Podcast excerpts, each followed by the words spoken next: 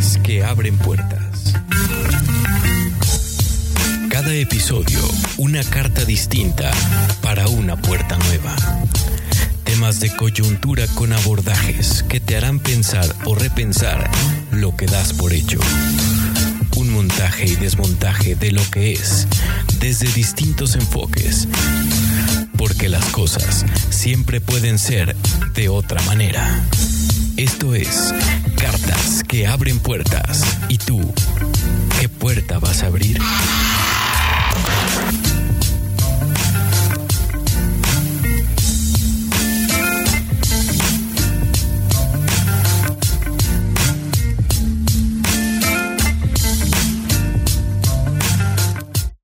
Amigas, amigos, ¿cómo están? No sé cómo lo vean ustedes. Quizás sea una percepción compartida o quizás sea mm, que estemos dado por sentado o que hemos dejado en visto sin mirar fijamente. Y me refiero a un tema que nos ha acompañado desde hace siglos y que hoy más que nunca está ligado a varias cosas. Algunos ligan este tema con el poder adquisitivo, otros lo ligan con la conquista del ser o la conquista del yo, otros con la gratificación del dar. Y no sé si ya se dieron color de qué vamos a platicar el día de hoy. Quizás no, pero echaremos un vistazo, quizás una vuelta de tuerca a la felicidad, a su otro lado, al lado B de la felicidad. Y no para mirar la polaridad de esta, sino, como ustedes saben, toda luz tiene una sombra y muchas veces dejamos de lado esta sombra pues bueno, amigas y amigos, nosotros nos echaremos un clavado a esas sombras. Así que disfrutemos de esta pequeña pero necesaria incomodidad que respecta el otro lado de la felicidad o el lado B de la felicidad. Soy Gabriel de la Vega, así me encuentras en redes sociales. Esto es tu podcast Cartas que abren puertas. Te mando un saludo, este sí, lleno de felicidad genuina, hasta el bello país donde, donde nos escuches, donde te encuentres, donde nos compartas. Recuerda que puedes descargar este podcast o escucharlo a través de Spotify, de Apple Podcast y de nueve plataformas más. Así que comenzamos. Y sí, vamos a mirar los claroscuros de esto a lo que le llaman felicidad.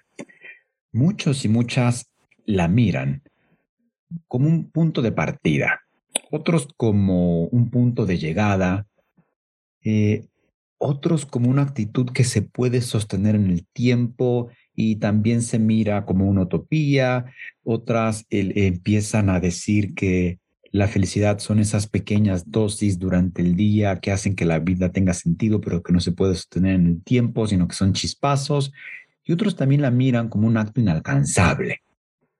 Y la felicidad está muy vinculada, o está de la mano, va de la mano con ese saber absoluto que por más, por más que te esfuerces, nunca lo vas a poder tomar por completo porque se te esfuma. Pero ¿de qué lado estás tú? ¿O desde dónde miras la felicidad o a la felicidad? Bien, ahora situémonos en y con los griegos. Y vaya que de ahí vienen y de ellos tomamos muchos enfoques sobre la felicidad. Y es que los griegos al menos algunos, pensaban que la felicidad eh, y la consideraban como el fin de todos nuestros actos, estipulando casi, casi que el bien supremo al que aspira todo ser humano es alcanzar la plenitud, pero vaya término que ahora nos interpela, la plenitud, que también tiene su lado B, y que muchas veces lo damos por sentado, a veces sin siquiera saber de lo que estamos hablando. Es por eso que ¿A qué nos referimos realmente cuando hablamos de plenitud? Algunos piensan que la plenitud tiene que ver con la posibilidad de realizarse, otros y otras la vinculan con la posibilidad de alcanzar el autodominio, otros más eh, la vinculan con el alcanzar la paz interior y también se suele vincular con la independencia plena, es decir, con la autonomía, pero ahora nos lleva otro tema, que es la autonomía, y miremos de frente esta palabra que tampoco sabemos bien a bien qué significa y a veces lo ocupamos y la predicamos a diestra y siniestra de autonomía. Es una palabra compuesta en donde ese auto significa de sí, es decir, es decir, desde el yo. Y nomia, que viene de nomos, significa normas o reglas, es decir, el que se da sus propias reglas, el que se norma a sí mismo. ¿Y realmente podemos darnos nuestras propias reglas o podemos normarnos desde nosotros mismos? Te lo dejo ahí para que lo pienses. Y se dan cuenta cómo con tan solo mirar el significado de las palabras, más allá de validar o de comparar sus, significados reales, ¿qué entendemos por esto? ¿Y qué pasa si miramos ahora desde la etimología en este sentido y desde, desde el concepto claro, puro, llano y crudo? Es decir, también el mirar el significado de las palabras nos permite mirar el otro lado de las cosas, su lado B, sus sombras. Y es entonces, con base en lo que ya te platiqué sobre la plenitud, realmente es posible alcanzarla. Y vaya que cuesta trabajo verse en total o plena realización eh, con una cabal autonomía, en una completa autogestión y en una total paz interior. Y si lo vemos así, como que empezamos a dudar, ¿no? Y a veces nos aferramos a algo no realizable y lo dotamos de certezas y lo dotamos de sentido. Y dotamos de sentido eso y dotamos de certezas aquello inalcanzable o irrealizable. Y puede hacer este experimento. Yo lo he hecho, pero te paso como un poquito el dato. Y por ahí algunas, algunas personas se dicen estar quizás plenamente realizadas o, totalmente autónomos o autónomas. Y les puedes preguntar, oye, entonces, ¿te sientes realizado? Y te van a contestar, sí, claro. Y después te van a decir otra cosa, ¿no? Y entonces tú les vas a preguntar, oye, pero ¿y quisieras algo más? O ya con eso que tienes ya estás bien. Y de seguro te contestarán, claro, sí quiero muchísimas cosas más. Y entonces, amigas y amigos, ¿eso no nulifica la realización plena? Porque si estuviéramos realizados o realizadas, ¿para qué querer otra cosa? Y eso nos sitúa en otro lado, es decir, nos sitúa del lado de la inconformidad plena. ¿Por qué tendríamos que buscar algo? ¿Por qué tendríamos que buscar algo más de lo que ya tenemos? No de la conformidad, sino de esta de este decir, me siento realizado y estoy pleno. ¿Y a poco no? Si estuviéramos plenos, si estuviéramos realizados, ¿para qué hacer otra cosa cuando ya llegamos a esta meta? Y fíjense cómo en esta inconformidad también está llena de vacuidad, de vacío, en donde no existe un fondo de las cosas y de lo que se quiere. ¿Cómo llenas algo que no puede ser llenado? Que no tiene un tope, que no permite una conformidad. ¿No será que estamos en un estadio, en un estado de insatisfacción plena y con huecos tan hondos que tratamos de llenar con cosas a realizar, que una vez realizadas se esfuman, se desmoronan y nos dejan con ese mismo vacío del que partimos? Y ojo con esto, que este tipo de preguntas siempre resultan incómodas. Y lo que resulta incómodo es la falta de argumentar algo que das por bueno y que das por un hecho. Casi, casi como una verdad ciega o absoluta, sin pasarle la lupa o la simple pregunta, ¿realmente quiero lo que digo querer? ¿Qué significa esto que digo querer? Y si haces este ejercicio, quizás muchos se enojarán contigo por esto de las preguntas, las te dirán, ay, ¿cómo tiras mala energía? ¿O qué mala energía traes? Ese tipo de cosas. En fin, la pregunta sobre la pregunta siempre molesta. Las interrogantes fastidian porque nos arrojan a las sombras o nos arrojan a ese lado B de cualquier concepto, en este caso de la felicidad. No con esto, ojo, quiero, quiero quiero decir que ir por más es pernicioso. Resulta pernicioso bajo las categorías con las que lo, ponemos. Porque entonces diríamos, bueno, ¿qué tema hay? No, ¿qué tema hay con asumirse con este vacío que trata de ser llenado con cosas, con méritos, con logros, con títulos, con dinero? ¿Qué tema hay con decir cada vez que alcanzamos algo, esta meta se difumina, nos representa una meta más alta y queremos ir por eso más alto? Y en este punto, creo que es más honesto el cinismo, ¿no? ¿Qué categoría? O sea, que, las categorías eh, en, donde metemos la plenitud y la felicidad y la, la, realización. Pero tú cómo lo ves? Y ojo, eh, cuando me refiero a cinismo no me refiero a, algo vacuo, sino me refiero a la corriente de los cínicos, a uno y a uno de sus exponentes más importantes que es Diógenes, que así le llamaban, Diógenes el cínico. Pero sigamos en este tema. Y con la felicidad sucede lo mismo. Y antes de darle la vuelta filosófica, si realmente mantener la felicidad por más de cierto periodo resultaría imposible, porque el mismo cerebro se desensibiliza de este tipo de estados neuroquímicos como cuando nos enamoramos, el cerebro no puede estar con 25 regiones activadas a full y segregando la, eh, la misma forma y cantidad de eh, narcótica de un montón de neuroquímicos y hormonas. Es entonces que entre más feliz te consideras, lo mismo, entre más enamorado te consideras, más te desensibilizas del mismo estado a mayor corto tiempo, en menor, en menor tiempo. ¿sí? Por ende, querrás aquello de lo que te hace sentir bien. Querrás repetir la actividad y luego querrás más intensidad y date cuenta que si lo miramos desde ahí, la felicidad se acerca más a un estado de insatisfacción. Y cada vez que sientes que te acercas, se esfuma de las manos. Y es ahí, bajo este enfoque, es decir, el lado B de la felicidad, pareciera un estado latente de bienestar insatisfecho constante. ¿A poco no? no?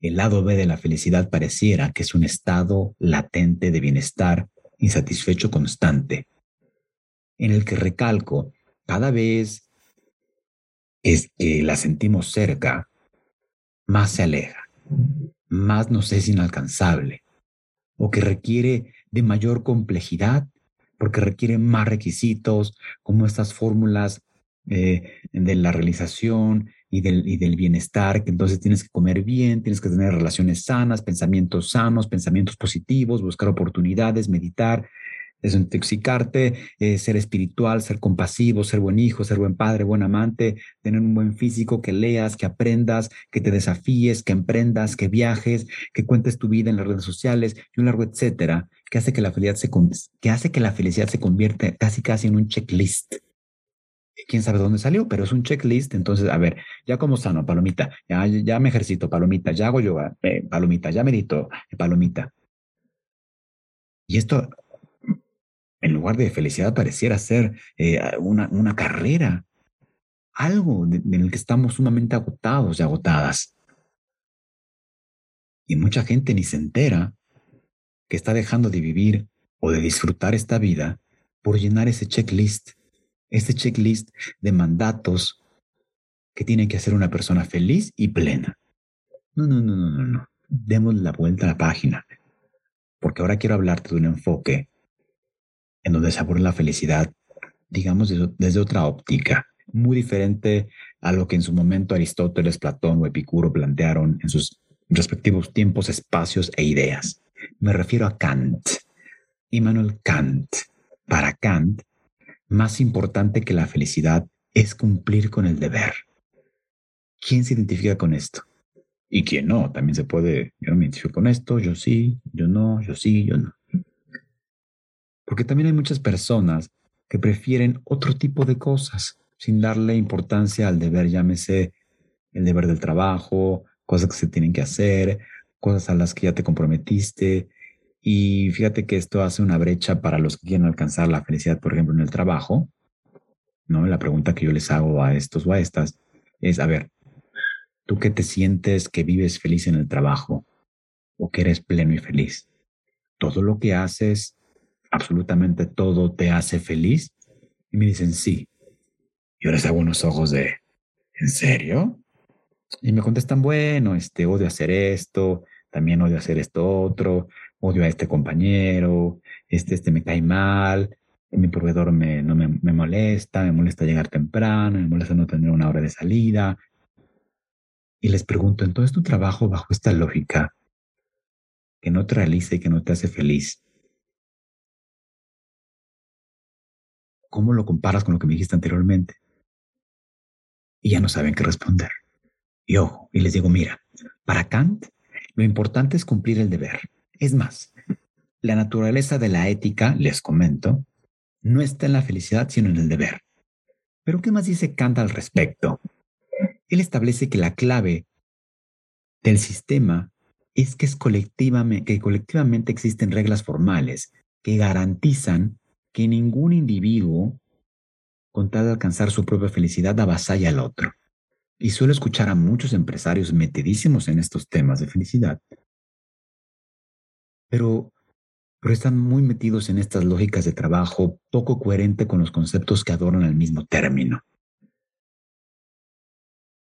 ¿Sí? Sea, es decir, a veces tenemos que hacer cosas que no nos gustan, aburridas y son parte del deber. Y hay que hacerlas. Punto. No es que siempre andes con la sonrisa en la cara, no es que siempre andes repartiendo buenos comentarios, no es que siempre andes totalmente optimista ante situaciones adversas. Al menos yo soy más, si bien muy como diógenes cínico y también muy apegado a lo que decía Nietzsche cuando se pregunta, ¿y quién soy yo? Y él responde, soy un campo de batalla. A veces estoy feliz, a veces triste, a veces quiero, a veces no, a veces no. Y todo esto me conforma, me configura. En el hecho de decir, cuando digo querer una cosa, también puedo decir querer otra al mismo tiempo, o querer decir ya no quiero nada. Esto es un campo de batalla, pero sigamos. Para Kant, primero está el cumplimiento de las reglas y después la felicidad privada. ¿Sí? Y es así. Muchas veces nuestras inclinaciones naturales o privadas nos desvían del bien del grupo, de una sociedad, de una empresa, de una familia, de una pareja y un largo etcétera.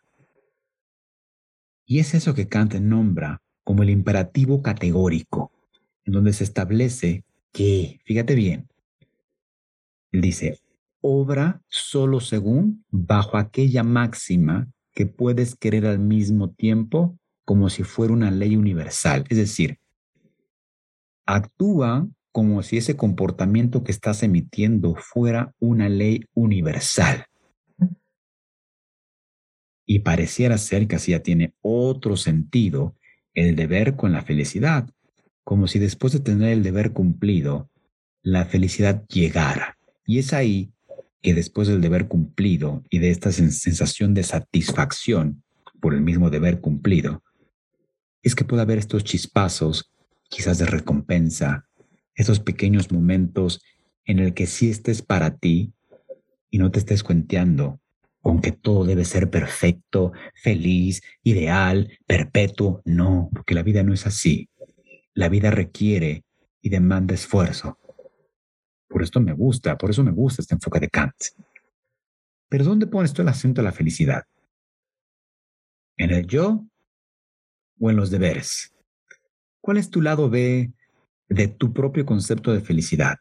Y más bien, ¿ya te cuestionaste tu propio concepto de felicidad? Bien, amigas y amigos, amigas y amigos, esto fue Cartas que abren puertas. ¿Y tú? ¿Qué puerta vas a abrir?